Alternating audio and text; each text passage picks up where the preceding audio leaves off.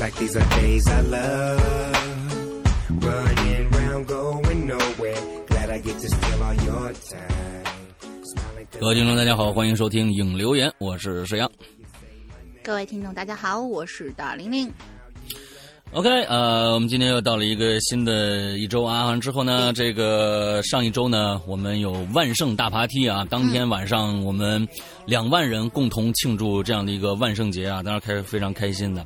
呃，我们讲了差不多呃四个四个故事和一个在人间啊，采访了一个在人间。之后呢，整个的这个当时的录音剪辑啊，我们首先会在呃这个会员专区里边更新，这是给我们给会员的一个。呃，一个福利吧。完了之后，从这一周的周周五开始，这一周的周五开始，我们会在免费平台呃连续啊连续七天，呃更新这个当时我们在呃这个大爬梯上的所有的录音剪辑，连续七天。OK，好吧，那今天我们来说说。接下来的事情啊，接下来的事情呢，有一件事情非常非常非常非常非常之重要。嗯呃，这是很多很多的安卓用户心中的痛啊，就是说《鬼影人间》为什么没有安卓版那么好感觉被伤害了。啊？那特别像被伤害了啊！完了之后，对，完之后呢，呃，我们的安卓版就要来了，但是呢，我们会通过一个众筹的方式。众筹的方式筹集这笔款项，那么其实我们前一段时间也跟大家说过了，呃，我们的 A P P，呃，苹果 A P P 当时的构架啊，是在几年前了，差不多四年前的一个老构架。那么这次呢，我们要重新做，全部重新做啊，连 iOS 的呃，就是重新制作这个这个这个 A P P。完了之后加上安卓版的，我们全部要重新制作。完了之后呢，呃，一共呢，我们要筹到四这个五万块钱。五万块钱，当当年当年在这个两年前还是三年前，我们那一次的筹这个众筹，我们是四万，对，四万五千块，当时是四万五块钱做做一个，现在确确实便宜下来了，完了之后五万块钱做两个，而且还有大量的数据库的一些一些东西，完了之后这一次我们就是想让所有的手机用户，呃，基本所有的手机用户全部能用到我们的 APP。对，嗯，那这个我们的会员都会，就是说，基本上就是所有人都可以成为我们的会员了。那我们这一次的众筹在哪里进行呢？还跟上次一样，众筹网，大家搜这三个字“众筹网”之后，再搜索“鬼影人间”四个字。就能搜到我们的众筹项目，但是我们这个众筹项目正在审核当中，我们就是说，大家一定要关注一下我们的就是微博啊，还有我们其其他，比如说在在在群里面，一定在群里面关注一下我们的这个信息发布。呃，我们应该在呃周三应该是差不多就能呃正式上线了。这个这个众筹的项目，周三啊，完了之后呃会持续两个月，在这里边呢。呃，跟大家说一下我们的众筹的回报项目，回报项目这一定要跟大家说的。首先，我们会分分成几档，第一个十元，分成第一个十元，大家呃就是十元这个呃这个众筹的，是可以在我们的 A P P 里边，我们会专门有一项，把所有人的名字，只要是捐款的人的名字。都会罗列在里边，完了之后去感谢大家的这样的一个善举啊！完了之后呢，这十元是这样子的，接着接着是五十元，五十元到了我们 A P P 上架以后，不管是呃苹果的还是安卓的，大家五十元的都有两个月的两个月的试用期，两个月的呃会员试用期，接着是一百五十元，是吧？是一百五十元吧？对，一百五十元是半年的会员试用期。呃，之后接着就是二三八，也就是现在我们 A P P 的会员的价格，就是一年的价格啊，二三八。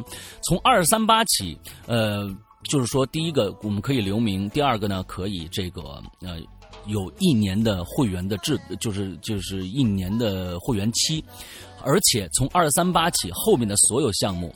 都将参与到我们 A P P 在没有上线之前的内测中，就是公开内测当中啊，就是有这个名额，嗯内部公测里边，对内部公测的资格啊，所有从二三八起，呃，五十和一百五的没有，只有在上线以后，你可以拿到相应的时间段啊，五十是两个月，一百五是半年这样的一个时间段，二三八起那就是全年的一个会员，完，并且可以从我们的这个公测期开始就可以用我们的 APP 了，这是。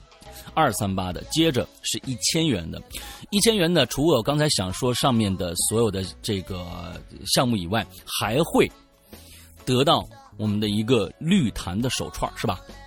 嗯，一千档位的这个，一千档位的，一千档位的啊，也会有一个我们私私人定制手工。呃，制作的这样的一个手串，一千元的。那，接着呢是五千元的。五千元呢，除了呃这个我、这个这个五千元是五千元是什么来着？蜜呃那个是一年的会员加内部内部公测资格，还有一条非常精美的纯手工原创设计的蜜蜡手串 OK，蜜蜡手串啊，对这这这个牛逼了啊！嗯蜜蜡手串，啊，随接着还有行蜜蜡，随行蜜蜡，不是那种大坨坨，哦哦哦，对就是小小不是大大坨是吧？小小小粒对，但粒那种啊。肯定都是天然材质的。哦，OK 嗯 OK，对啊，肯定不是合成的啊。完之后呢，最后一项是一万元的。那么其实一万元是给到我们的商业合作用户的。那么一万元，呃，这个就除了呃这个一年的会员制、一年的会员期以外，完了之后还加了一个我们在最新的 APP 里面都会有开屏广告位。那么如果有什么商业合作，可以通过这个来跟我们合作，开屏广告一周的时间，一周的时间开屏广告，完了之后，这是一万元的这样的一个一个额度。就是这几个额度，其实呃，我觉得呃，我那天算了一下，呃，只要有两百五十个愿意在安卓上办会员的人，我们这个事儿就成了，就是二三八这个档位。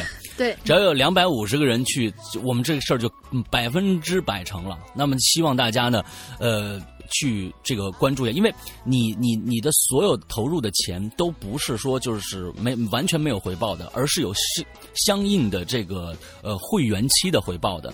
所以不管怎样，大家都能拿到一个就是说呃一个，并不是说除了十块钱的，剩下都可以拿到会员的体验的。那你你二三八是一年，五五十是两个月，一百五十是半年。所以不管怎样，就都有大量的内容在等着大家。这个钱就相当于大家买故事了。所以所以，我觉得是的这是一个非常非常呃呃 值的这么一个一个一个一个呃众筹吧。对，嗯，希望大家来支持一下。从这个星期三应该就会开始了，大家注意一下我们所有平台的发布信息就好了。嗯，接着呢，第二个事儿就是，这是第一个事儿，最重要的事儿，大家一定要火起来啊！两个月的时间，都但是就也也不急吧，啊，反正就是大家，呃，能第一时间去就第一时间去啊，我们看看是几天能把这五五万呃凑成了，说不定以我们鬼友的这个这个能力，说不定一个礼拜，说不定就成事儿了，对，真说不定一个礼拜就能上成事儿了。次就是几天就破万了嘛，已经。对嗯对对对对对对，完了之后，OK，是，反正在这先，我和大玲玲还代表所有的工作人员先感感谢大家吧。对，感谢大家。嗯，接着就是我们的这个潮牌。呃，疾风的这个夜跑服，我们还有到十一号我们就结束了，所以大家请大家尽快的去呃这个购买一下，要不然这这套衣服又没了啊，这套衣服又没了。是的，嗯，完了之后，呃，购买的渠道是在微店，呃那么去看一下我们的微博，呃，或者是在群里边，我们都会发发相应的信息。到去去微博上面就直接有那个入口了的链接，你点就可以跳转到微店里面去进行购买了。嗯，对，所以这个是一个比较呃呃比比较方便的一个方法吧。然后之后这次我们，呃，说实在的跟大家说，这这个这个衣服啊。我其实还在修改一些些边边边边角角的一些我不满意的地方，尽量能给大家呈现一个非常牛逼的一个状态。其实，呃，在这儿跟大家说，我我我我我又私自的做了一个相对来说比较大的一个更改，跟我们 这就是跟我们我们我们我们卖衣服的一个不一样的地方啊。我可能那个图上去了以后，大家可能说，哎呦，呃，上来啊就是这个样子啊，最后。我们你们可拿到手的话，可能会跟那个图有点小小不一样，这个我都没跟大玲玲说。咦，就是坑人，坑，坑我。对，呃，衣服没有问题，上衣没有任何的变化，下衣下条条呃这个裤子你下边有变化，穿衣服，啊 对，下面的裤子我们发生了一点变化，就是我们嗯。当时是在在这个裤子的上端，就是在口袋那个位置有两个“疾风”两个字，对吧？嗯哼，我把它取掉了，嗯，我把它取掉了，我把它哦放在了，我把它放在了这个小腿那个位置上，小腿那个位置上，哦，靠近脚，靠近后面，小腿后面靠近底底部的那个那那个位置上，放在那个上面了。哦这样大家就就对，就就能看到“疾风”两个字了，而且在后在在这个这个夜跑的时候就会非常的明显。对，嗯，所以这是我们还在进行一些修改吧，就是说，呃，可能大家拿拿到的时候可能会跟图有点不一样，这这这跟其他商家有点有点有就就不不但是我们不是不靠谱啊，我们是一直就在就在各种各样这就在修改我们的啊这个东西修，改细节，那修改细节，对，所以还有还有几天了，那今天是应该是还有一不到还有就就一个礼拜了吧，应该还有一个礼拜的时嗯，间，到这周11号六结束，对，到这六周六就结束了啊，是就剩这几天了。完了之后，如果不买这身儿这件衣服就又过去了。完了过几天呢，大家可能晒一晒什么啊、晒一晒什么穿上去的这个这个图啊什么，但你你肯定又后悔了，就跟当年的这个什么棒球衫一样。这棒球衫现在是真的是，当时只卖了六十套，我就我就卖了六十套，而且是限量的，对，限量六十套。现在这这个大家争取吧，嗯。还有一个就是我们这个周开始，从周二开始，我们就在呃会员专区里边啊，苹果 APP 的会员专区里面就要开始第八季的更新了。那么每周两集的这样的一个速度啊，完了之后呢，呃，可能要过差不多几个月的时间吧，我们还才会上架普通的，比如说淘宝或者 APP 的普通专区。呃，所以会会员是有一个极极先的这样的一个呃优先收听权的啊。完了之后，对。嗯，而且就是其实就就算他买下来了嘛，对吧？至于免费平台，大家就嗯耐心等吧。呃，对，免费平台我估计得在得到年后了，得得年后第八集才能上了，对。嗯，大概是这样的一个速度啊。完了之后，OK，那大概就是这样的一个跟大家说一个事儿，所以呃，还是请大家去关注一下我们的呃这个我们的众筹吧啊，谢谢大家在这儿，嗯。接着我们就嗯、呃来这一周的话题。其实上一周话题“走进你大爷”这个话题呢，大我觉得大家大家对大爷这个事儿呢都非常非常的在意啊。完之后呢，对，可能还在继续留言。我们呢今天这对，个我们又传出一期来。又传出一期大爷啊！这个大爷，我觉得是真的是这个，呃，百年，我就是说不定以后还能还能还能接着做这个话题啊。嗯，是呀，是呀，因为就是啊大惊小怪的事情常常有嘛。对我们嗯大爷这期的名字，大爷又来了啊！我们这期名字，大爷又来了。下接着，次大爷去哪儿？哎，好吧，我们第一个故事，请大玲玲来读。但是再这个故事呢，再下去就奔跑长奔跑吧大爷。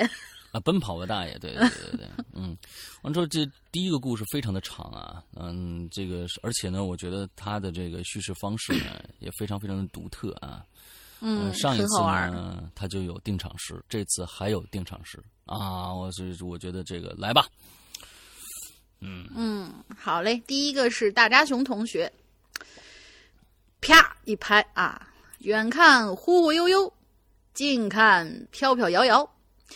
不是老黄牛，不是老家桥，马路上一蹦一跳。这位说了，是山中走兽，云中雁；那位又说这是玉如意上镶了个金元宝。俩人打赌，路边瞧，原来是龙鳞背着黄条。就是我们现在的鬼友们呢，啊、他特别有们愿意花大量的啊大量的时间去想这些开始的这种桥段呐、嗯完了之后呢，展现自己，这是非常好的一件事情啊。然后就像你对像这种押韵的定场诗啊，我觉得是非常非常不错的啊。我嗯我鼓励大家以后所有人都要写一场写写一个定场诗，我们再来开始。如果不写定场诗，我们就不选了。嗯。嗯，这定场诗还是不错的。这是死人的。嗯，来吧。他，说说这么一句定场诗。嗨，大家好，我是村里的喇叭大扎熊，阴魂不散的我又出现啦。村里的喇叭这个梗居然想不起来了，你们，嗯，我也是醉了。去听一下斜村下集的一个小时十一分四十秒吧。好的嗯现在大家赶快去听，然后我们继续往下讲。嗯，说起这期话题啊，我认为比较有趣的探讨方式是我们说事儿，两位主播来当一回大爷，说说我们事儿里面的这些真实情况。说得上来还还则罢了，说不上来，呵呵，那就真是恐怖至极了。嗯，那本来呀，想把几个故事攒在一起，上一回鬼影在人间，来呀，就是你你。对呀、赶紧来呀，大家兄，嗯嗯，再多攒点故事啊。但是心痒加手痒啊，我就把这个让我童年一直不敢睡觉的事件之一分享出来。哎，这是我老爸同学给我讲述的，也请两位大爷用走进科学的方式给咱们解释解释哈。嗯嗯嗯，这括号写着没没怎么点，我们变成大爷了呢？没错呀，就是大家写这个东西给我啊们看，让我们去解释，就是我们来给他负责解释嘛，所以我们就是大爷，大家负责走进我们，哦，好吧，好吧，大概就是这样吧，又强行解释。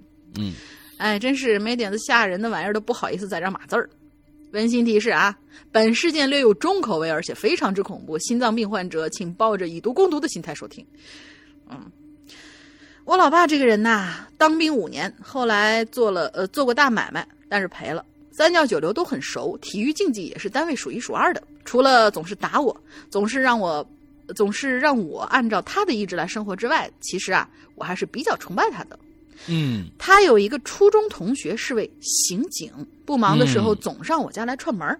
嗯嗯，哪个小男孩小时候，哪个男孩小时候不崇拜警察呢？对吧？我就总嗯缠着他，让他给我讲一些警察的故事。他呢就把成龙的警察故事一二三都给我讲一遍。嗯我说我怎么不想听这个，我要听是你们不给别人说的那些事儿啊。于是他就脸一沉，小贼，我说了，你敢听吗？此处应有咔嚓一声雷。嗯话说这个老爸这个同学呀，姓冯，那年他还是小冯。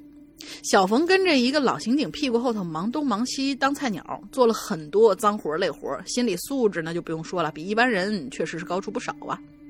这一天出了个事儿，说是有个男的死在了家里头，肚子上中了三刀，匍匐到大门口就失血过多死了。案发时间比较晚，嗯，呃，就要是就要留守两名警察来保护现场，等待侦查人员和法医。这个具体办案流程本人不清楚啊，只记得当只记得当时留下了小冯还有另外一位同事来保护现场。嗯当时天很冷啊，两个人在现场一边看着尸趴在门口的尸体，一边就不住的打哆嗦。嗯我觉得这这不知道是吓的，也不知道是冻的啊，就那种感嗯觉。当时凶案现场的门是开着的，他俩还不能直接进。这楼道里也没灯，依稀就有月光呢从楼从过道里边透过来。这俩人也不能离现场太近。你说下楼抽个烟什么的，万一楼上有人下来看离，现场太远。嗯呃，对对对，呃，不能离现场太远。嗯你说下楼抽颗烟什么的，万一楼上有人下来看见，那碎炮还不吓吓崩了呀？嗯这俩人呢，就在现场不远的地方点着了烟。据小冯回忆，说当时啊，这心里还挺虚的。他同事给他点烟的时候，他那余光就一直瞅着那个尸体，那具尸体还在打火机忽明忽暗的笼罩下，仿佛在打着哆嗦。而且尸体的姿势呢，不自然中带着一种扭曲，仿佛下一个动作就要弹射起来一样。在这样的现场，而且还是深夜，给自己过多的暗示是很不好的。静了静神，深吸一口烟，让自己尽可能的放松下来。我操，这帮人也来的太慢了吧？其中一个就说了：“哎呀，你知足吧，上次我尼玛在这儿盯了，呃，一个人在这盯下来。哦，让天津方言说，嗯，来 我你挑你你跳跳跳跳天津天津方言试试。知足吧，这个怎么说？我忘了。你知足吧，我尼玛上次一个人在这儿顶现场的，我突然就想不起来怎么说。差不多，差不多，差不多。太太跳跳太厉害了。两个人分散着恐惧的注意力，不停的聊着闲天儿。可就在这个时候啊，小冯的同事把头扭到了尸体上，那速度和神情已经让小冯产生了一种不安。只听到尸体发出了呜呃的一声，就像是人吐了只吐出了最后一口气的那种感觉。小冯的同事就用大就用你大爷的口吻说：“呃，没事，没没事没事啊，啊很很正。很正常啊，很正常啊。那死时憋着一口气呢，现在才放出来。我说啊，嘿，你不用安慰我，我明白，我这事儿见过。那口气只要别往自己脸上喷就行。说到这儿，突然恐怖的一幕就升级了。那尸体居然抬起了头，昏暗的光线下，带血的脸仿佛在笑，双手不停地拍打地面，把地面的血溅得到处都是。啊，这个频率，如果就是就如同上了发条的拨浪鼓一般，噼里啪啦的一阵，两个人当时叼着眼，表情就像吃了翔一样啊，目不转睛看着眼前的这一幕。听这个冯叔叔讲到这儿的时候，我整个人都急溜了一下。他说的这个频率和动作一共持续了十几秒钟，那尸体就不动了。嗯工作人员入场看到的都是满地狼藉，都以为这死者生前是不是经历了什么打斗？嗯也是小冯把刚刚的情形向法医描述了一般。当然了，比较你大爷的解释就是这尸体呀、是反射神经，嗯，可是反射神经会出现这样的情况吗？嗯当时啊，亏了是俩人解释，但即使是这样，法医自己听到这种事情都是嘀嘀咕咕，不太相信。嗯我当时听完这个故事，就冲大胆儿补了一句：“我也知道这反射神经的事儿啊，我们学校做过实验呢。比如说一个青蛙啊，剥了皮，这个露着红肉，然后拿两个什么玩意儿的那个药水往那个后后脊梁骨上一摸，那俩腿还瞎蹬呢。”没等我说完了，冯叔叔就抢过我的话：“你呀、你跟你爸一个操性。”你要说这事儿他有解释，那我再跟你说个事儿，你看看嗯这事儿跟反射关系、反射神经有几毛钱关系？嗯这好奇的我刚被自己走进你大爷的那种解释平复了心情啊，这冯叔一句话又把紧张我情绪给激活了。嗯，不过各不过跟各位鬼友一样，咱不就喜欢这种感觉嘛？嘿嘿嘿。事情过了好多好多年啦，当年的小冯已经变成老冯了。在这个故事里啊，还真有一位大爷，他是看太平间大门的。以前啊，这河东某太平间都是两个人看守，后来就变成嗯没有人看守了。再后来这没人看不行啊，于是这位大爷就出现了。这大爷吧，长得是真不敢恭维，要不是他能跟你说上几句话，那比那行尸也强不了多少了。嗯嗯也就是这种人做这种工作，估计才能镇得住。冯叔呢，这天呃，就是这天这天，冯叔要去太平间走一趟，嗯有个凶杀案的死者在那儿，他要带着家属去认一下。嗯于是乎，这一行人就来到了太平间。可是那大爷死活就不让大家进，也不让大家看尸体，这这这不妨碍公务吗？两边就开始交涉了，紧张的家属就在一边傻愣愣的看着。大约过了有半个小时，大爷看看表说：“行了，进去吧。”说实话，这冯叔到现在都不清楚这不让进，等一会儿是个什么梗。怎么着，刚才不能进，现在就让进了呢？细节不多说，尸体拿出来，家属们是痛哭流涕呀、然后我们又旁边一就就在那儿安慰，说是哎，你别难过，请相信我们，一一定能将这个罪犯绳之以法。一话还没说完，突然之间就听到咣咣咣咣一几声巨响，从旁边的冷冻柜里传出了沉重的敲击声。作为职业警察的敏敏锐，就把刚才老大爷不让进门这个事儿串起来了。不难猜测，可能这可能是遇到了第一现场了。老大爷这是把一个活人放进了冷冻柜里，想杀了他吗？呃，大爷，您把那个冰柜给我打开。你你看，这这这不太好吧？这这这，别废话，里头藏着谁啊？说罢，这枪都已经掏出来了。在一旁的家属们可惨了，确认亲属死去，遇见尸体敲柜，又看见警察拔枪。想一想，再怎么着也是小老百姓，哪见过这阵仗啊？一个个吓得面无死，嗯嗯，那个面无人色，喊都喊不出来。这大爷见了枪也是没话了，按照老冯的要求，把发出声音的柜子打开，可是里头只有一具冻得发紫的尸体，至少死了有一个星期了。这冯叔叔呢，就怕自己听错了，就让大爷大爷继续开其他的柜子。嗯在一旁的家属们已经吓得哭出声来了。随着冷柜一个个打开，里头却都是冰冻的尸体，根本就没有活人。正当冯叔纳闷的时候，手机响了，他向上级汇报了这件事儿。没想到的是，上级让他马上撤离现场，不要逗留，确认死者尸体就好了。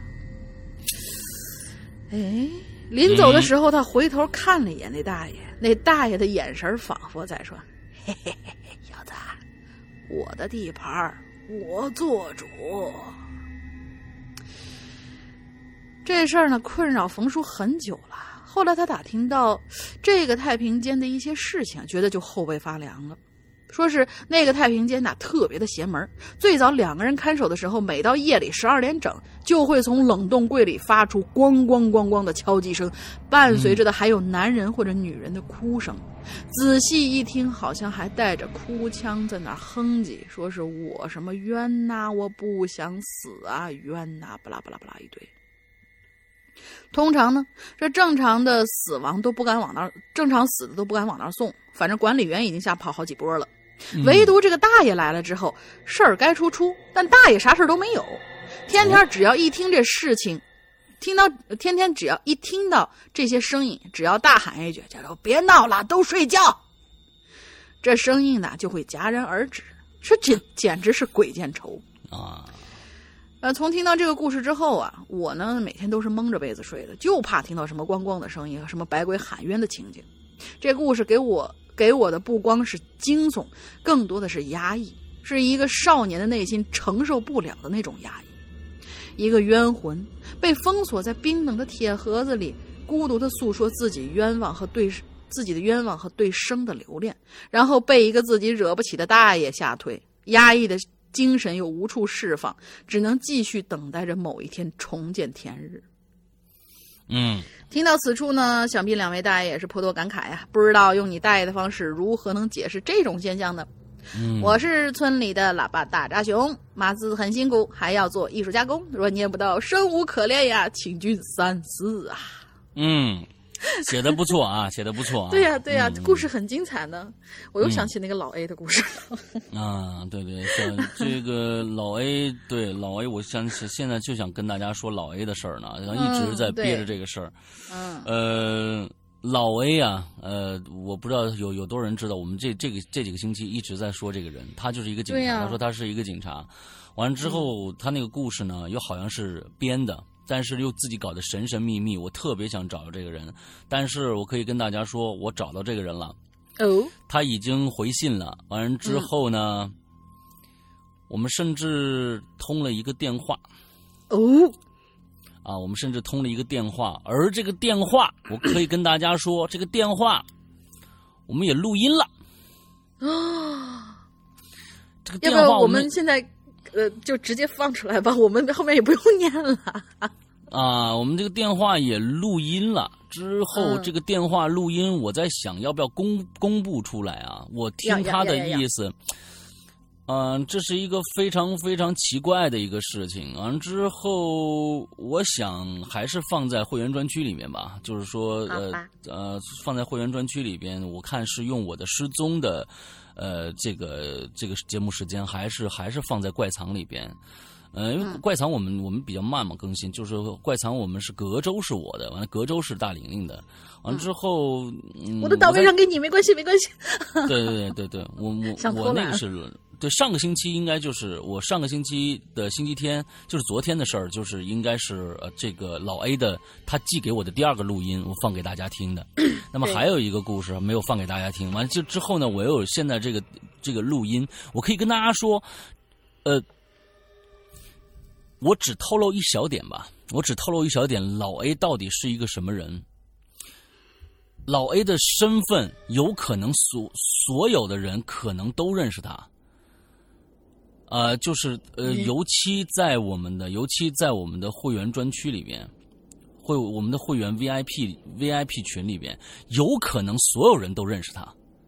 他是一个，他是他不是一个，他不是一个生人，对于大家来说可能不是一个生人，而且他跟我说了一个，呃，说了一句话，让我，你他说，如果说你你你你你能答应这件事情的话，那可能这件事情就变得简单了。就是说，他说，啊，我我，哎呀，嗯，我我我。我有点啊，说实在的，我有点不想把这个事儿放出来。但是呢，他又在他又在跟我说这么一个事儿。他说这么说吧，嗯，我我就跟大家说说说明白啊，就是说，他觉得如果他在躲避一件事情，他在躲避一件事情。我说，那你躲避一件事，跟你讲故事有什么关系？他说有关系。他说有关系。他说，如果说大家能猜出我是谁的话，对这件事情，我在躲避这件事情是有帮助的。完了之后，他说，我就在会员专区里边，我就在你们的那个那个不是会员专区，就在你们的 VIP 群里边。我说你哪个群呢？现在咱们两个群。他说我两个群都在。我说不可能啊。我说你不可能，我说你不可能，你在一群，你你在一群就肯定不会在二群。他说，你难道不相信我有两只手机两个号吗？哦，对哦。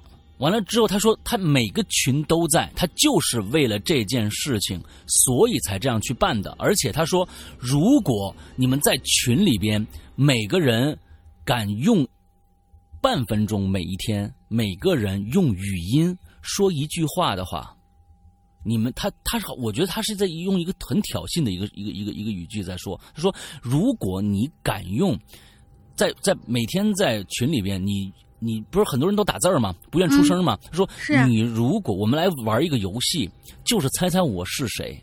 嗯，我在躲避一件事情，但是我想让大家知道，但是我又不能说，我必须用一个非常非常隐秘的一个方式。”去做我这件事情，但是什么事儿我不能告诉你。他说：“但是呢，如果现在你们所有所有的人愿意每天在群里边说一句话，时常就是说呃你自己选择说一句话，那么我也愿意用我的真实声音。他当时给我打电话，他还是变的声音，他还是变的声音。完之后说，我用愿意用我的真实声音放出来，也跟大家打一个招呼。”嗯。但是让大家去猜我是谁，哪一个语音是真正的老 A 说出来的？完了之后，他说我还会给你们讲故事，就我还会给你们讲故事，但是这个故事从哪儿出的我不知道。故事重不重要？你们自己看了办，你们自己看着办。但是故事不单单是故事。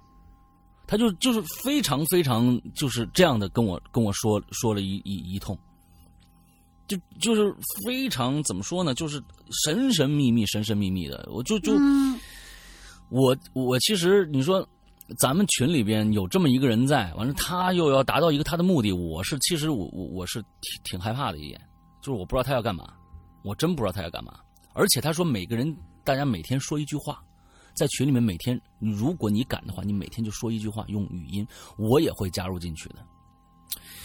所以我觉得还挺有趣的。呃，这嗯有点儿。好吧，我们继续下一个话题。啊，好吧，我们我们继续下一个话题吧。嗯，好嘞，好嘞。啊，下一个深海雷音啊，深海雷音。嗯，记得有一次呢，我在网上啊，嗯，订购了周老大的小说。几天以后呢，这快递信息呀提示，这个快递信息提示呢，终于变成了派送中啊！我就非常激动的在家等。接着电话就响起来了，是快递员打来的。他确认我在家以后呢，表示马上就送到。几分钟以后。这单元门的这个门铃就响了，我按了一下按键，开了门。因为我们家住在七楼，又没电梯呢，大多数人呢走上来都需要花一些时间的。我的天哪，这快递员太不容易了。嗯，所以呢，我想趁着这段时间呢，到卧室拿件外衣。结果呢，我刚拿到外衣，就听见有人敲门了。嗯，我心说，不会吧？我找衣服的时间估计也就半分钟不到，这快递员的速度也太快了吧！我赶快就跑到跑去开门，然而外面没人，楼道里啊，我能看着的地方都没人，也没有任何的脚步声。我就又等了一会儿啊，不过最终呢，我就放弃了。关门回屋之后，我想呢，哟，刚才那谁，谁敲错门了吧？啊，怎么会没人呢？嘿，周老大叔还真有点灵气儿啊，连送书的快递都这么诡异啊，牛逼牛逼！嗯，当我还沉浸在自己的想法的想象当中呢，这电话呀就再次响起来了，还是刚才那个快递员，他再一次询问了我的地址和信息，我都确认无误了。他疑惑的说：“哎，我刚才敲门了，你们家没人呐？”我也说了，我说我开门了呀，外面没人啊。不是，他说稍等啊，我我这就给你送过去。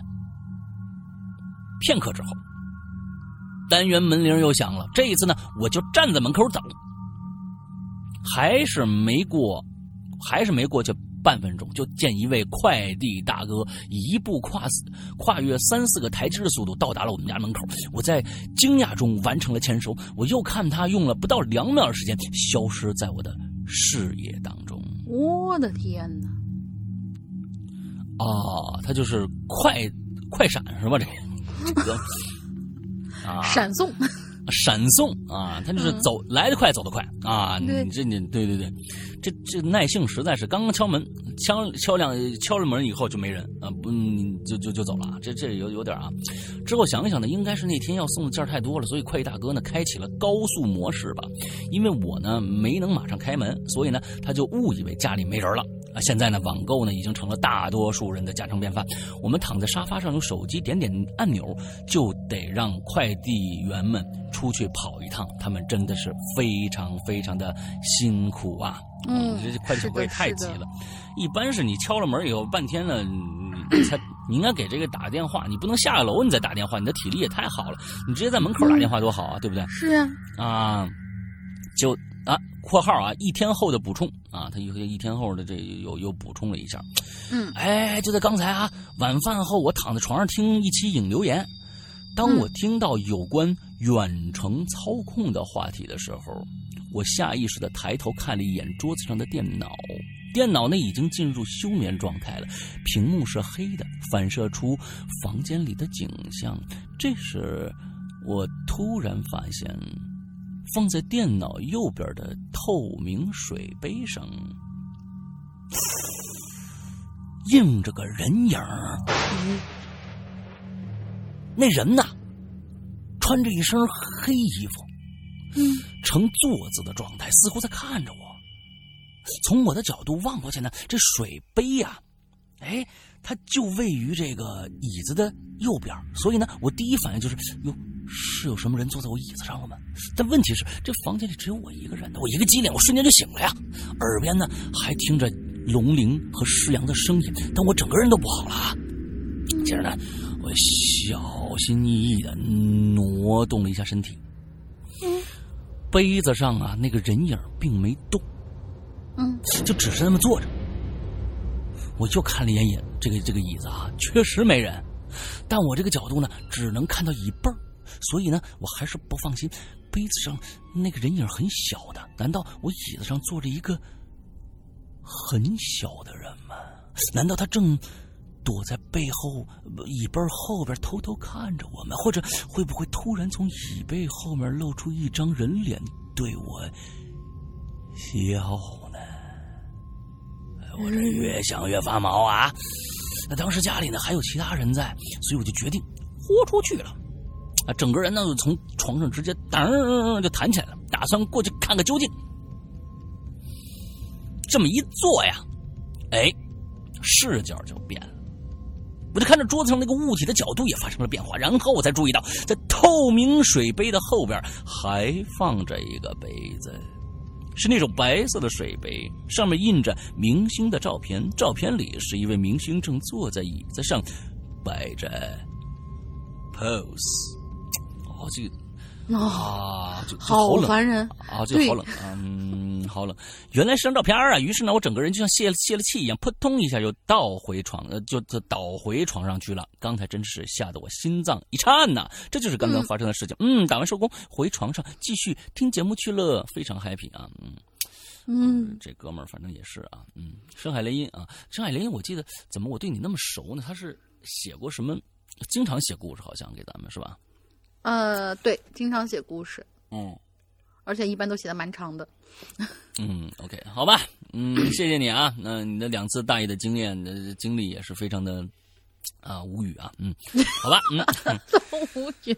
嗯，还非常无语啊，嗯，好吧，好吧我们接下来接下来下一个，嗯，好嘞。嗯、下一个是老杨同学，他说：“主播好，我是老杨，这次来讲一个小故事吧。呃，三年前的一天早上，我醒了，因为宿醉头痛欲裂，昏沉难受的感觉涌上来，我就对着马桶那啥了一下。那啥，那那，你你不不，你对着马桶那啥的，人家我告诉你，好多的对着马桶可以干很多很多的事情啊，比如说对着马桶洗脸、刷牙都可以。你、啊你为什么要非要非要非要非要用一个？你为什么非要对着马桶刷牙呢？嗯对着马桶吃饭也可以啊？为什么不可以？对不对？对不对？呃就是，但是他他要干嘛了？对你往出喷嘛，往出喷，从哪个位置喷？上面还是下面？你得说清楚啊！从从哪个从哪个位置进去就从哪个位置喷。啊，你看，你说你就是吐了嘛，对不对？大吐特吐嘛，人家宿舍这个喝喝醉了嘛，你非要说那啥了一下，你让人家很多人产生其他不好的想法怎么办？那啥哪啥了一下，对不对？你能不能不不要做那么多联想？人家不就是宿宿醉嘛，对不对？你吐一下又怎么样呢？嗯对不对？啊，好吧，好好吧，嗯，我们作为一个一个一个故事的一个传播者啊，一定要说明人家写写故事的人的一个要表达的一个东西。到底干了什么？哎，对，要不然呢，让人家就是你让人你说那啥了一下，哪啥了一下，干嘛了他？怎么就那啥了呢？喝过酒的大家都懂嘛。那为什么就不能直说呢？有些人喝醉了酒以后，他那啥了一下是那啥了一下，他不是那啥了一下，你知道吧？所以呢，大家脑补一下啊，嗯，啊，好了好了，这这你别脑补了，真是烦死了。呃，等到这个喷完之后，我就看见自镜子上啊脸色发青的自己，突然感觉就有点不太对劲儿了。哦哎，这不是我家呀，啊，格局是很像的，但是家具啊摆设陈列了，跟我想象当印象当中的大不一样。嗯，更令我百思不得其解的是，我喝多了，同事只就是我百思不得其解，难道是我喝多了，同事只好把我弄到他们家来了吗？嗯，我很纳闷啊，在屋里转了两圈，屋里没人，但是这个屋子给我的感觉是有一点熟悉，但又很陌生。嗯，就在这个时候，我把目光投向了客厅的结婚照，于是我就愣住了。你真是不会相信我看到了什么。我看到的一切是那么不真实，以至于那一瞬间，我以为我在做梦，或者是身处在某个平行世界里。我看到我和一个陌生的女人的结婚照，那个照片里的女人，却绝对不是我的老婆。嗯，你这个喝醉了以后干了什么？嗯嗯脑补吧。嗯 正当我大惑不解的时候，门开了，一个胖胖的女人笑盈盈的提着早餐开门进来。哟，你醒了，吃点饭吧。她这么说着。我说：“你你谁呀、我我在哪儿啊？”我问那个陌生人。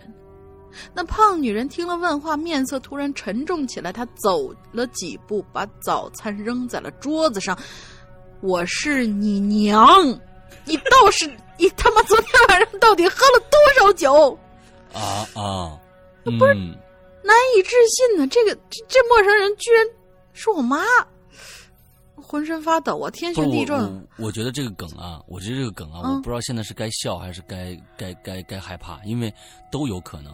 嗯第一个就是，就如果说是他妈的话，完了之后还他们俩还照一张结婚照，完了之后这这个还他还不认识他妈，我觉得这事儿已经很恐怖了。但是呢，我觉得就是说我是你妈，你昨天喝多少酒啊？你这个这个，我觉得就很很搞笑，但是这这个想法非常非常的啊，就是我觉得很纠结。来，接着看他后面发生什么吧。嗯我难以置信呢，这个陌生人居然说她是我妈妈，我浑身发抖，天旋地转，坐在地上，简直喘不过气来。那个胖女人惊呆了，她看着我在地上抽搐着。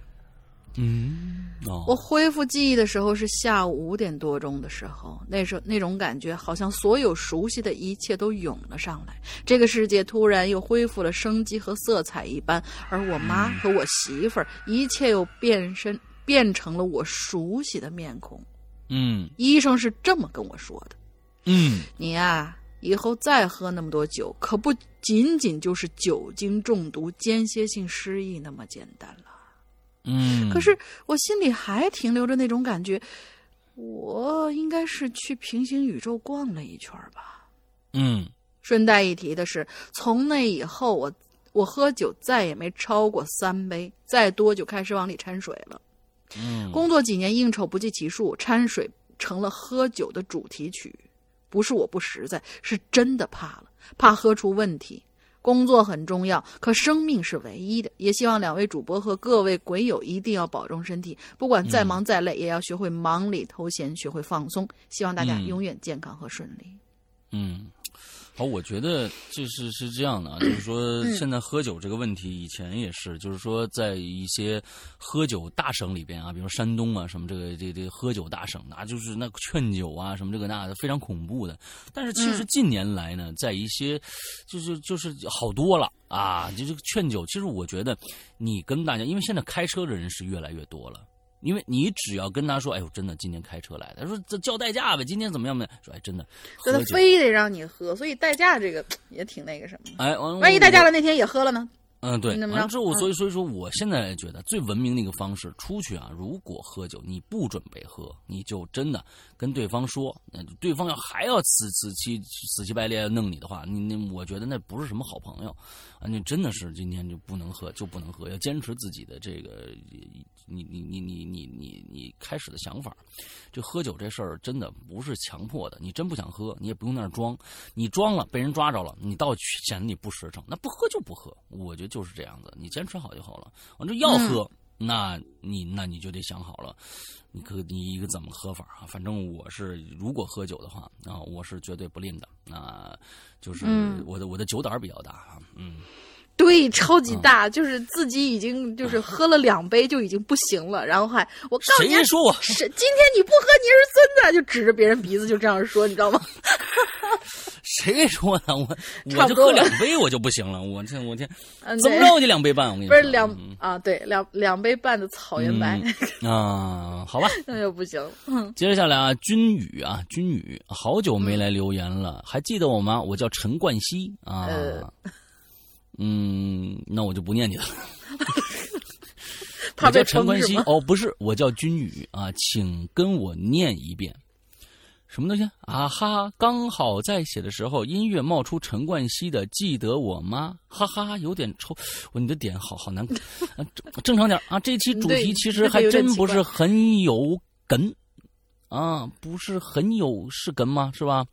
不嗯过想起一件事儿来，我、天哪，您的这个，您的这个口语化的文字，这个这个真的有点啊，我就是不知道这在在表达什么。那我接着啊，几年前呢，我自己驾车去附近的一个小县城啊，参加朋友的婚礼。嗯，朋友呢比较热情，又是周末，于是呢就待了两天。大概是在次日晚上八九点钟才返程回家。哎，我有个坏习惯，近视三百度的我呢是从来不戴眼镜的，开车也是。（括号 P.S. 啊，朋友常说这样开车很危险，我却不是很在意，因为基本上别人能看见车的距离，我也能看见，只是呢可能看不清车牌儿哦。我觉得这个还是要、要戴眼镜的，因为呃很对对。对，对，你在你在呃光线弱的情况下，如果你是近视眼的话，有很多模糊的物体，它其实在移动，但是你你你会你会看不出来，对，你一、定要戴眼镜啊。你你可能看见车了或者看见人，但是看不到如果什么猫猫狗狗啦，那也不太好嘛，对对对对，嗯，出了县城，当当地零星的沿路照明设施呢，基本就没了。啊，所以呢，我就开着远光灯行驶啊，也开着比较慢。其实，在这种环境下开车还是有点小小可怕的，因为呢，半天呢，你可能都看不到一辆车呀，呃，来往，可能几百米才会有建筑，真会有一种开进了寂静岭的感觉。我天哪，那你真的是不习惯。中国人实在太多了，你试试去新西兰，你试试啊，大白天你都见不着一个人。我跟你说，开一百公里的对面来一辆车，欢呼雀跃，你知道吧？两边啊，终于见着人，人但是人家就就就就就都习惯了啊。你看咱们还是不习惯，人太多。嗯就在我脑子呢还在胡思乱想的时候，我突然看到远处有个白晃晃的东西在前方半空飘着，和我呢做着同向移动。哎，同向移动啊！瞬间我大脑紧张起来了，注意力呢也马上集中在这个东西上。不仅呢，呃，不仅确定了不是一时眼花，我还看出来呀、那是一个人形的上半身，没头没手，就半截白色的，也不是半透明的，是个实体。哎，而且呢，它飞行的轨迹非常的奇怪啊。第一呢，是当时啊，我车速怎么着也有五十左右，但是我和它的距离只是缓缓的拉近，说明啊，它飞的也不慢。第二啊，它是在保持这个速度飞行的同时，还会突然小幅度的左右快速移动，一会儿呢缩成一团，一会儿呢又恢复成人形了。我当时心里什么粗口差点都就都都都喷出来！哇靠，夜路有夜路走多了吗？这是什么鬼？你妈要停车吗？他爬上来怎么办呢？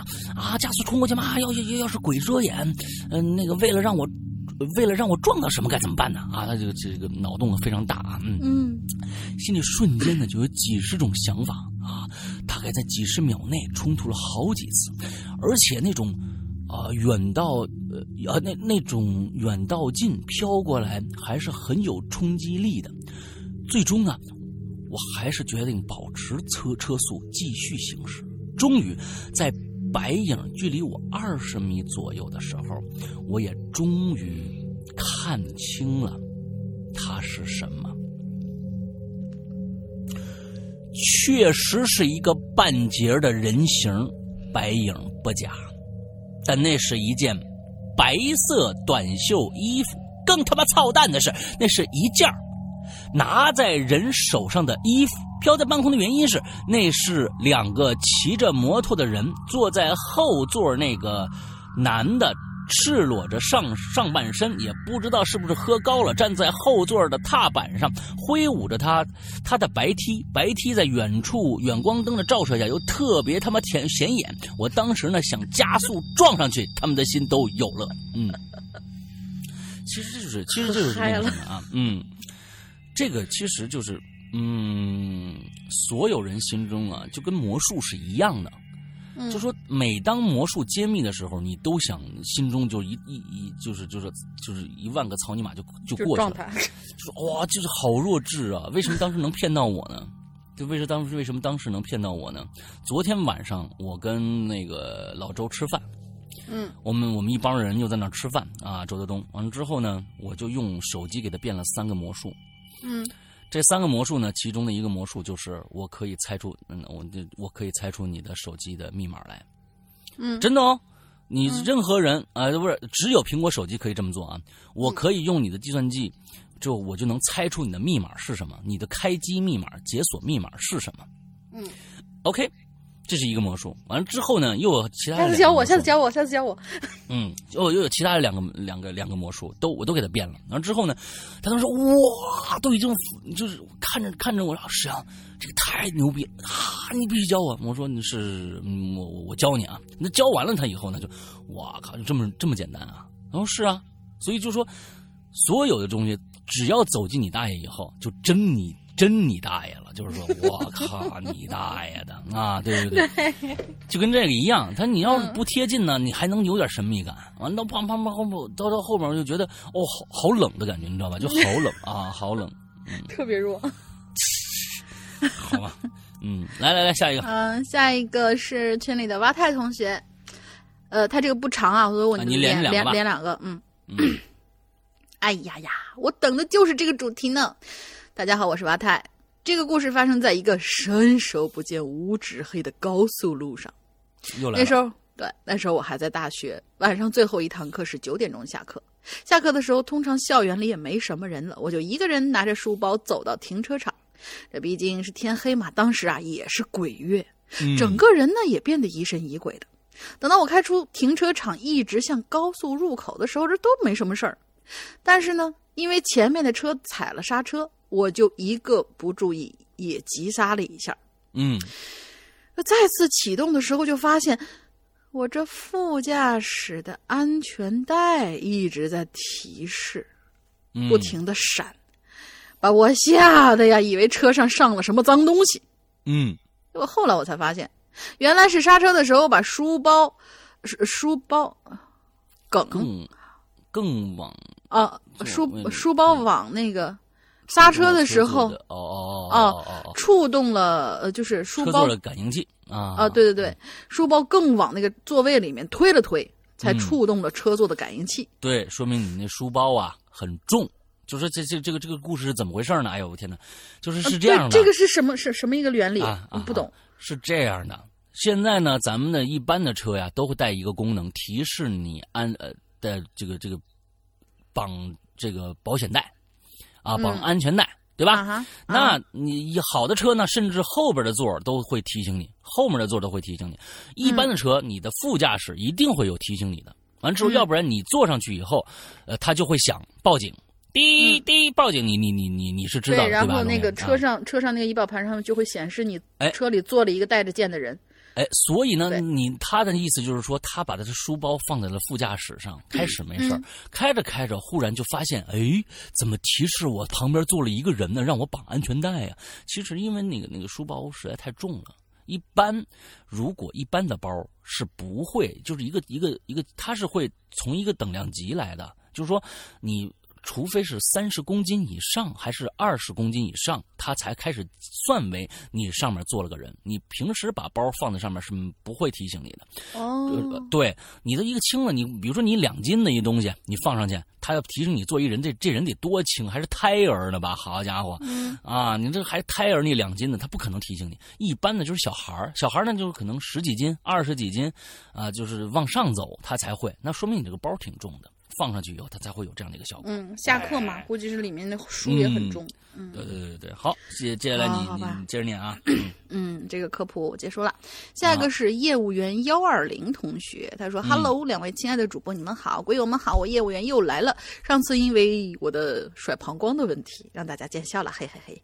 哦，你的甩狂膀胱的问题给我们带来非常非常多的快乐。我们今天这连着好几期都在这甩着两个狂膀胱，我的天呐，他那个画面感实在太强了，是啊是啊是。啊！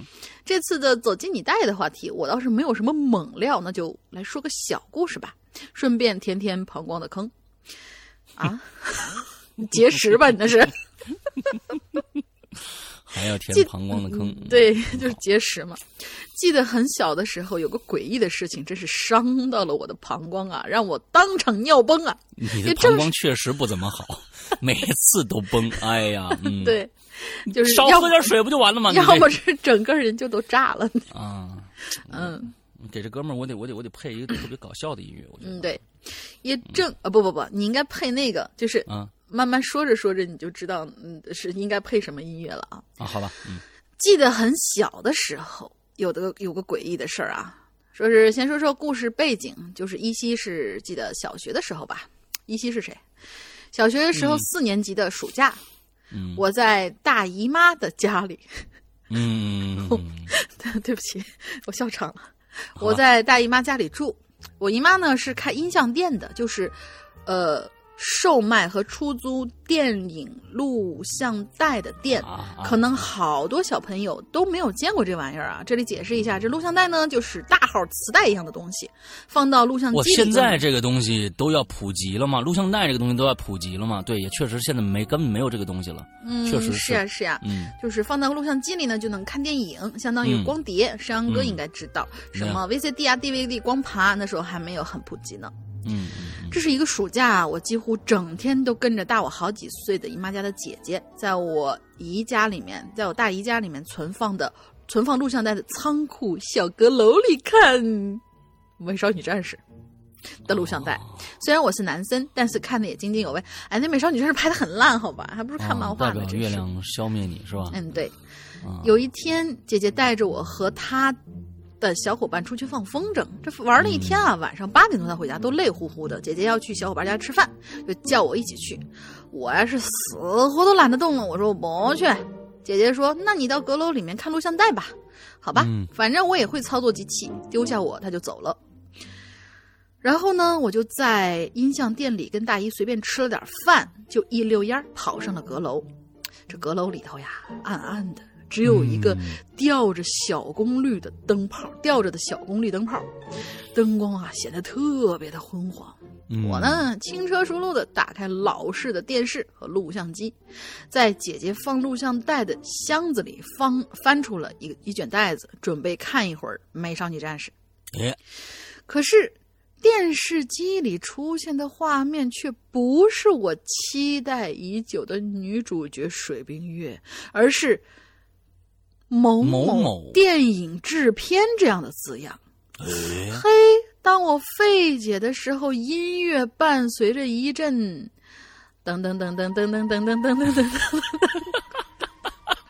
的诡异音乐，此处可以不用念，可以加音效。如果噔志安哥能找到这个，个对，志安哥能找到，等一下，我说不定还真能找着啊！肯定能找到。嗯我说呃就是这个，等等等，我给大家听听这个，我我不知道有没有啊，我这这个等一下应该有，应该有。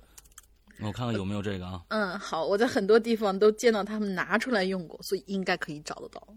我听听啊，嗯，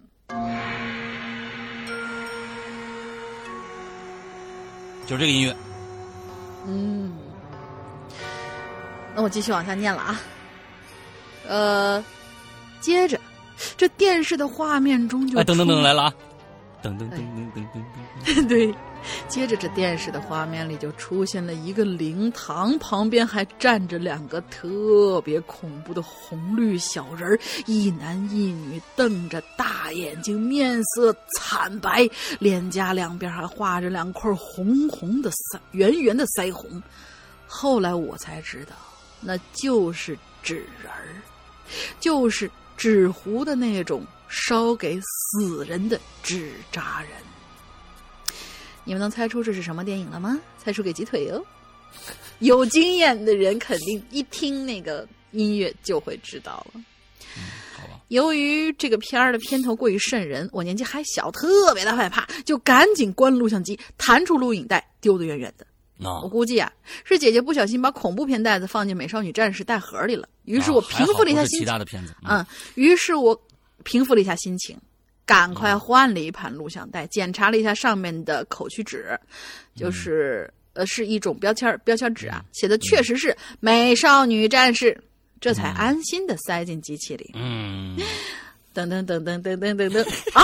又来了画面又开始了，我陈奶妈呀，又是小人儿灵堂，诡异的音乐又来了，我赶紧丢录像带，又换了一盘，还是纸人，还是灵堂，我又换，啊还是纸人，一盘一盘的换，换了十几盘都是恐怖诡异的纸人和灵堂，我当时就吓哭了。这明明标签贴的。这明明标签贴的全是美少女战士，它都成了小纸人了呢。恰巧在这个时候，那老旧的电灯泡啪的一声，不解风情的就给吹了。黑暗、黑灯瞎火的阁楼里，只有亮着亮着的老旧电视里，红绿小纸人瞪着眼睛看着我，我还还伴着一阵诡异的噔噔噔噔噔，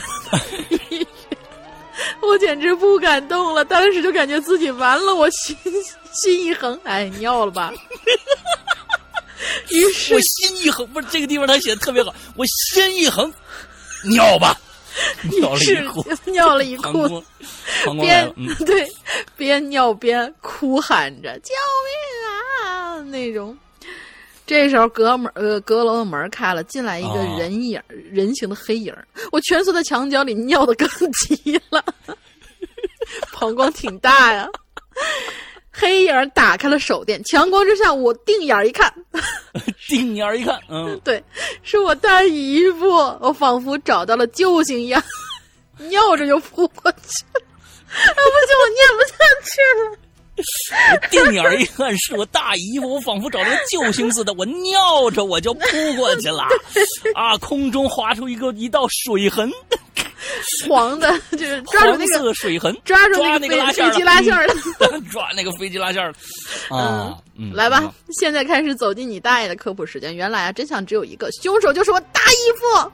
嗯。因为那个时候啊，周星驰的恐怖电影《回魂夜》刚刚上映，特别的流行。我大姨夫就找到了片源，花了一下午的时间，随手拿起我姐姐那箱子《美少女战士》就给抹了了。对，嗯重新拷贝录制了十几盘，准备赚一笔，结果不小心让我抢先看了一把。哎，虽说这件事儿啊，总算有个解释，但是真真切切的吓到我了呀，伤了我的膀胱。那是我上学以来第一次，也是唯一的一次尿崩。讲完收工，下次话题见，拜拜，祝好。哎呀，从小太开心了，眼泪都出来了。肾功能就不太好啊。不是，你就这这东西，好家伙，你这这膀胱够大啊！完了之后呢，膀 膀胱够大，尿着你就扑过去了，那还行啊。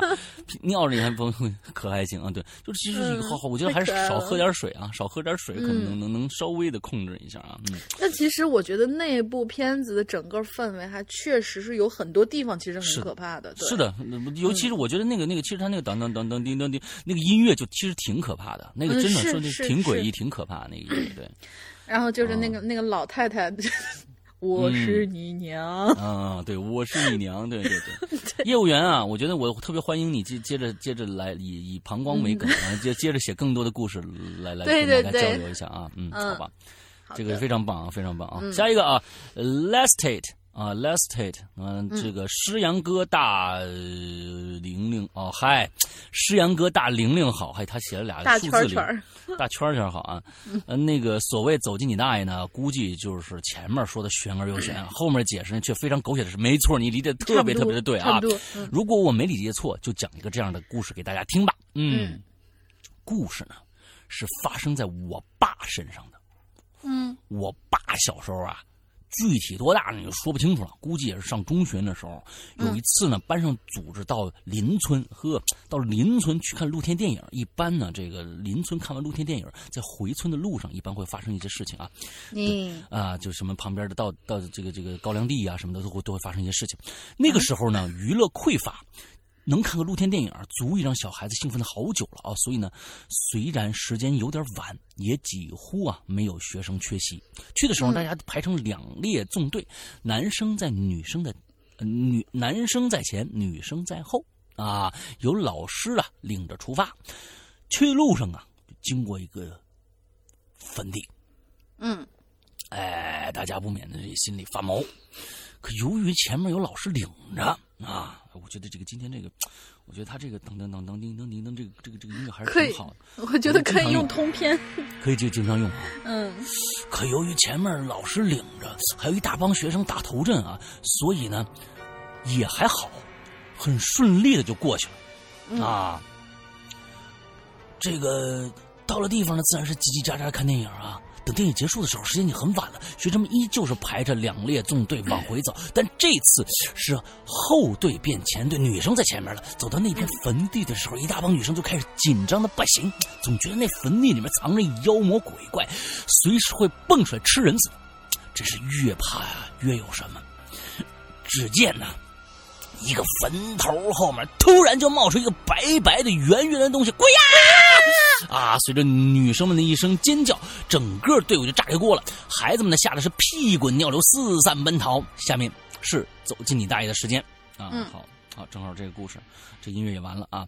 嗯原来是有个同样去看电影的老农民啊，走到这片坟地的时候，突然呐，啊，这个这个膀胱疼，跑到了一个坟头后面去肠子疼好吗？人家啊，这个是这个肚子疼，跑到一个坟头后面去去去去噗噗，呃，正对。噗噗的起劲儿呢啊，路上就来了一帮那个女生，这个老农民呢，怕被他们看着，赶紧提起裤子，他头上扎了个白毛巾。于是啊，有小女孩就看到一个白白的、圆圆的东西呢，突然从坟头就窜出来了，啊，就这个样子啊。误会是解释清楚了，但因为把学生吓得不轻，学生呢，学校从此以后再也没有组织过看露天电影这种活动了。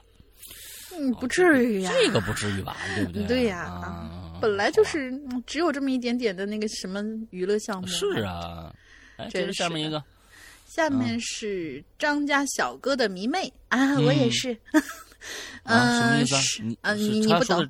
张家小哥是谁啊？你不懂。山哥和龙玲姐，你们好。第一次留言，希望不要太糟糕。那就说一件发生在自己身上非常大爷的事情吧。话说那是大三的时候，因为准备考研嘛，所以每天晚上都要在自习室待到很晚，有时候甚至要到后半夜。十二点以后才会收拾东西回家。嗯，有一次回宿舍，尤其晚，这楼道里都没什么人了。正当我背着书包下楼的时候，忽然想起似乎自己似乎把手机带出来了，呃，忘记把手机带出来。于是我就赶紧急急忙忙翻开书包，想确认一下是不是真的把手机给落下了。嗯嗯嗯。把包整个翻翻了个底朝天之后，才发现这手机啊被自己放在了夹层里。于是我淡定的拉好拉好拉链儿。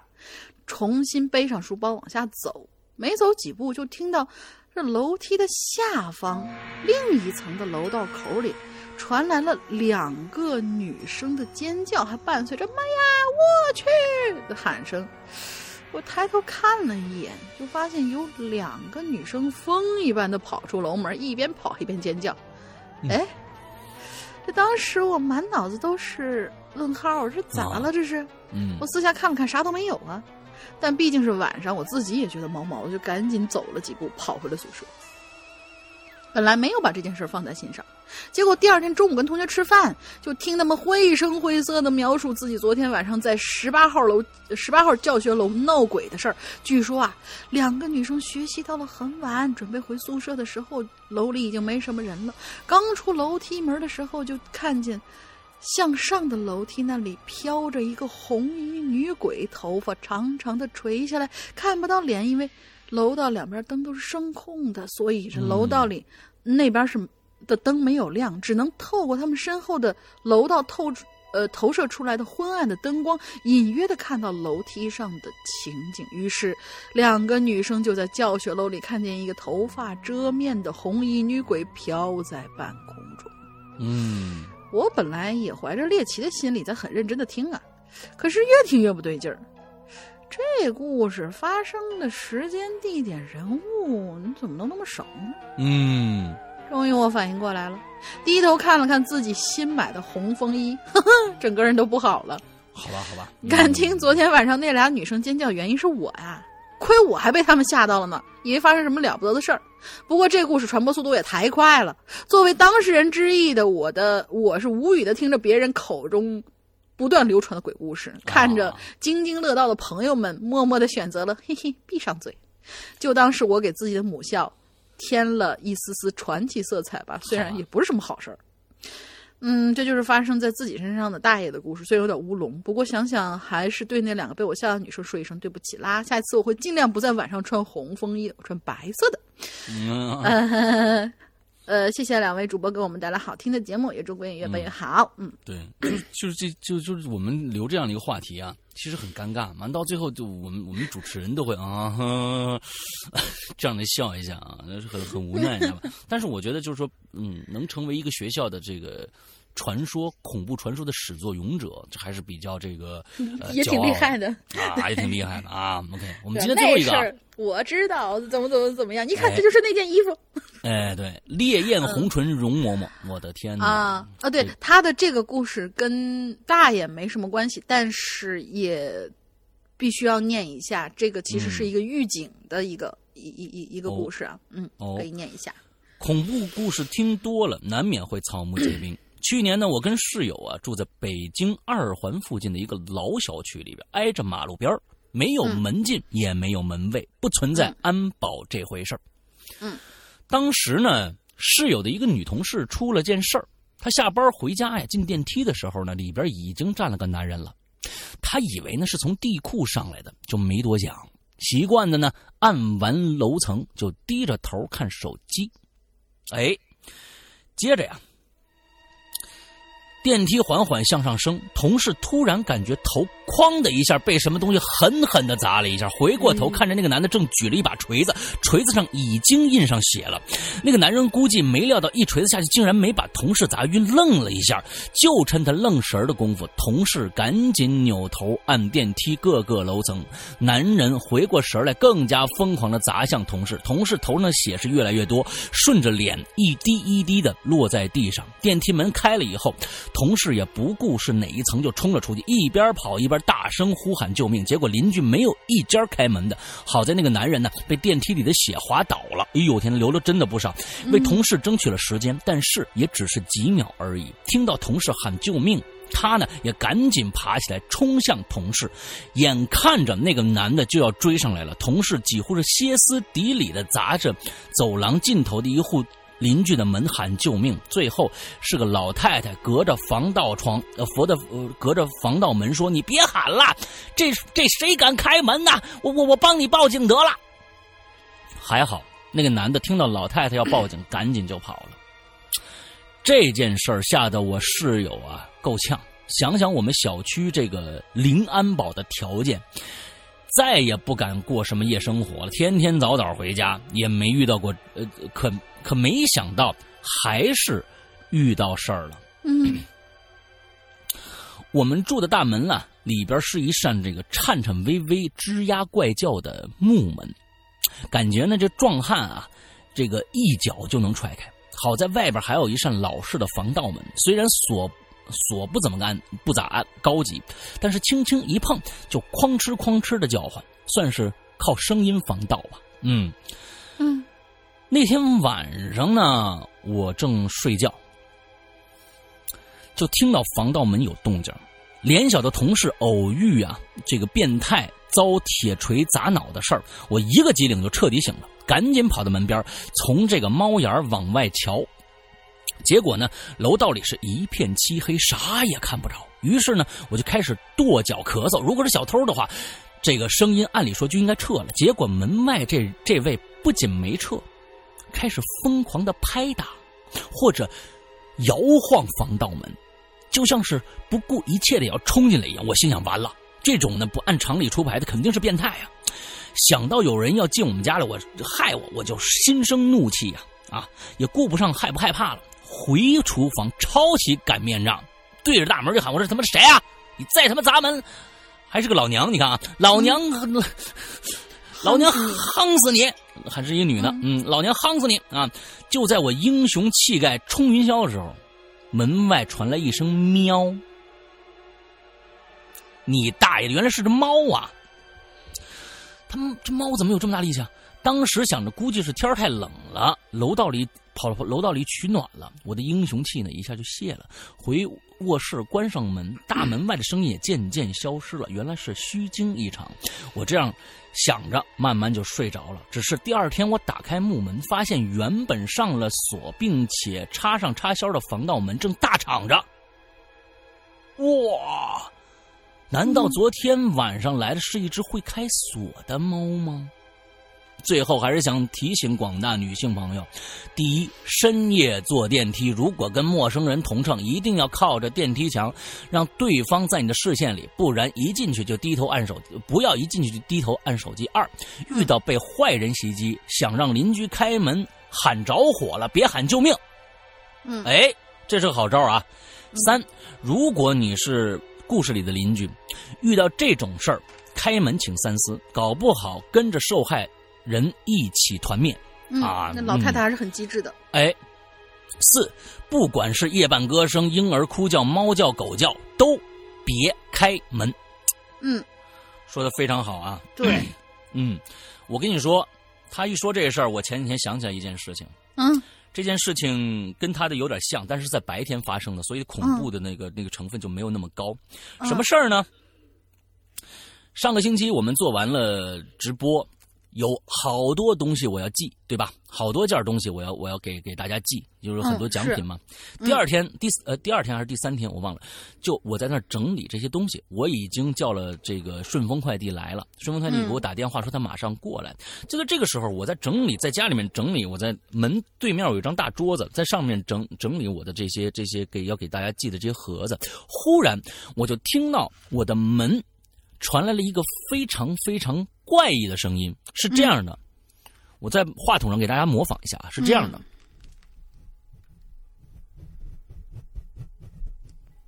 蹭的声音，嗯有一个东西在蹭我的门。嗯我回头看向我的门，蹭我的门，干嘛呢？我想，哎，这个是不是有可能是快递员？是不是手里拿着快递？完了之后，他用肚子顶着这个大箱子，在那儿啊，呃，准备干嘛？但是半天不敲门，也不按门铃。这个时候，我就凑过去了，凑到猫眼上看，往外看，我看到了一张大大的脸，这个脸往上抬着。手也往上抬着，抬，他在往上抬着，抬了好半天，忽然转了身，到我的对门去了。之后我发现，他是在拿一张名片在往里塞塞小广告了，塞包小姐的小广告了。哦，包小姐，哎，包小姐的小广告了，姓一个姓包的小姐的广告。啊啊，包小姐的广告。之后我就知道他干嘛了，因为我们那个门呢特别的死，它插不进来。嗯。这什么话？嗯，他把这个名片呀插不进我们的门缝，完了之后呢，嗯。他又转回来了。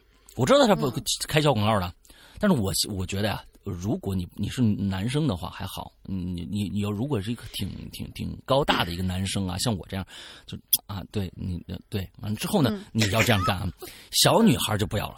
小女孩，嗯、女孩就不要了啊，或者稍微、稍微弱弱小一点的小男孩也不要了。嗯我当时他一转过来，我啪我就把门打开了。这种贴小广告人是最可气的，你知道吧？啪我一下我就我就我就把门打开了，对方一声怪叫啊，我操！一声怪叫把对方吓吓一大跳。我说你干嘛呢？嗯，没干嘛，我跟你没干嘛。我说你看不看？你看不看？看你看半天了，你在这摸来摸去的，摸来摸去的，好家伙！你说白大白天的，你你你你你干嘛呢？啊，他说没没没没没干嘛，找找人没找找人，你摸我们啊？那没事儿没事儿，我他就走了，嗯嗯贴小广告的。哦啊，那天我就忽然想起这么一个事儿来，好家伙，那那那个声音其实挺鬼祟的，就是他在你的，他在抚摸你的门，这事儿我这怎么想？他他犯什么病来抚摸你的门啊？他就在找各种各样能可以能能插插这个小广告的地方，哎，所以就是哎，他抚摸你的门，但是这个其实也不太安全，就是现在的锁，现在的锁好像就是好几重锁都没有那个什么，像、呃很久以前我们那个上学的时候，在不是住宿舍，宿舍的那个门其实就是用一张稍微硬一点的卡纸，就是能直接把锁打开嗯当然，，对对对对，很危险，其实，嗯，而且宿舍的门是没有拉链的，嗯。现在不管是，除非有一种门锁，这种门锁是这个就是指纹锁，还有密码锁，可能稍微难一点点。嗯。剩下的各种锁，你觉得防盗门的锁，各种锁，我告诉你，简单的一塌糊涂。哦对，呃，你觉得完全打不开的门，在对方，在对方呃开锁公司的职员的面前，那都是浮云。你只需要对方，只需要十秒到三十秒之间就能进你的门。所以大家千万不要觉得我呃我家里门绝对没问题。嗯，其实，在对于开锁的这些人眼里面，简直太简单了，真的、嗯。特别特别简单，两下就开，两下就开。对对对，呃，这呃，说起来这个两下就开，还是我们原来在在学校里边，就是什么，嗯。我们每一次就是在那个学生会，我们有活动的时候，嗯，就是在学生会办公室，它外门外面是有一个就是那种呃很老式的那种呃栅栏型的那种防盗门，嗯。嗯。然后但是里面那个办公室的门呢，经常就是不锁的，好像也没什么锁，就是不锁，只要关上防盗门，砰的一声，感觉挺结实。但是我们学长给我们支了一招，就是同样是学生会的学长给我们支了一招，嗯你找一个大概是二十厘米长左右的一根木棍儿，嗯只要稍微硬一点儿的，伸进去，然后把那个门往进一推，就里面那个嗯那个就是那个锁，嘎巴就能半开。我们每次嗯都是用那个方法去开门的，所以说大家这个这个所以家里面的一点都不安全。啊，安嗯安全门啊，大家要要要一定要要要锁死了，最好就是你把那个那个地锁，那个如果你上了地锁，有可能就是那个叭叭叭你转转两圈儿嗯它现在那个门门锁一般都会在门的侧面还再支出两个那个铁棍儿给给给锁上，这个是最安全的。对那个说你要是普通的，你纸上带上门，我天，那那人家想开就是分分钟啊秒秒钟的事情就给你开开了啊，一定注意是加自己的安全。OK，是，好，我们今天的节目差不多了。那之后呢，欢迎大家呃一定要去支持我们的、呃我们的 A P P 的这样的一个一个众筹的事情啊，这是造福大家的，而且大大家只要是除了十块钱，剩下的所有的金额都是要能拿到福利的，而且就是说，嗯，到时候就可以进我们的会员专区，呃，做试听或者整年都可以，没有问题。那些一直想呃这个买会员，呃但是是安卓手机的朋友，现在就到了你们出手的时候了，因为你们这不单单帮助我们，呃，做了我们的 APP，而且你还自己买了你自己的会员。就是说，其实就是提前消费一下，对，相当于就就就是这个样子。OK，我们的呃这个要持续两个月的众筹时间之后呢，呃在两个月时间，其实我们已经开始做我们的 APP 了，并不是说要等到筹筹上钱以后，我们再开始做 APP。我已经跟别人签了约了，这个成不成功我都要做。都要做，我都要做，嗯所以希望大家去支持一下。不成功，我就自己掏这个钱，只能啊，反正就我就就反正就是只能自己掏钱，但是呢，就是确实是希望大家能帮忙一下啊啊，对对对对对啊，众筹希呃希望大家支持。完了，另外一个还有什么事哦，衣服。我们的潮牌，嗯，我们潮牌也希望大家去支持，到微那个我们的新浪微博上面去找一下入口就 OK 了。另外，嗯我们第二季呃第八季我们会在会员专区，这个星期从星期二开始更新。OK，就是这些事情。嗯、最后呢，嗯，现在如果有苹果手机的，也可以去支持一下我们的会员。怎么样呢？呃首先你 APP 里面你搜索“鬼影人间”就可以下载我们的 APP，完之后搜索，那、之后在里面就可以直接购买。但是苹果要扣掉百分之三十，所以呢，希望大家能够。